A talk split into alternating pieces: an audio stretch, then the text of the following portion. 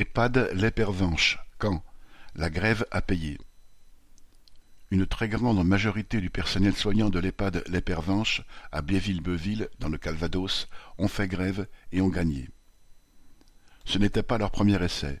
Déjà l'an dernier, en mai, une journée de débrayage avait eu lieu pour exiger de meilleures conditions de travail. Cette fois-ci, les salaires étaient la cause du mécontentement. Les salariés réclamaient 150 euros d'augmentation mensuelle, la transformation des primes d'assiduité en treizième mois, la revalorisation des primes de nuit et de week-end. La grève a été reconduite chaque jour. Le propriétaire de l'établissement, qui en possède quatre autres dans la région, ne semble pas manquer de moyens. Non seulement il est resté sourd aux revendications, mais il a tenté de réquisitionner le personnel en grève via l'agence régionale de santé et la préfecture. Le 21 septembre, des gendarmes se sont présentés au domicile de plusieurs grévistes qui, heureusement, se trouvaient absentes à ce moment-là. Cela a beaucoup fait discuter sur le piquet de grève sans entamer la détermination des grévistes.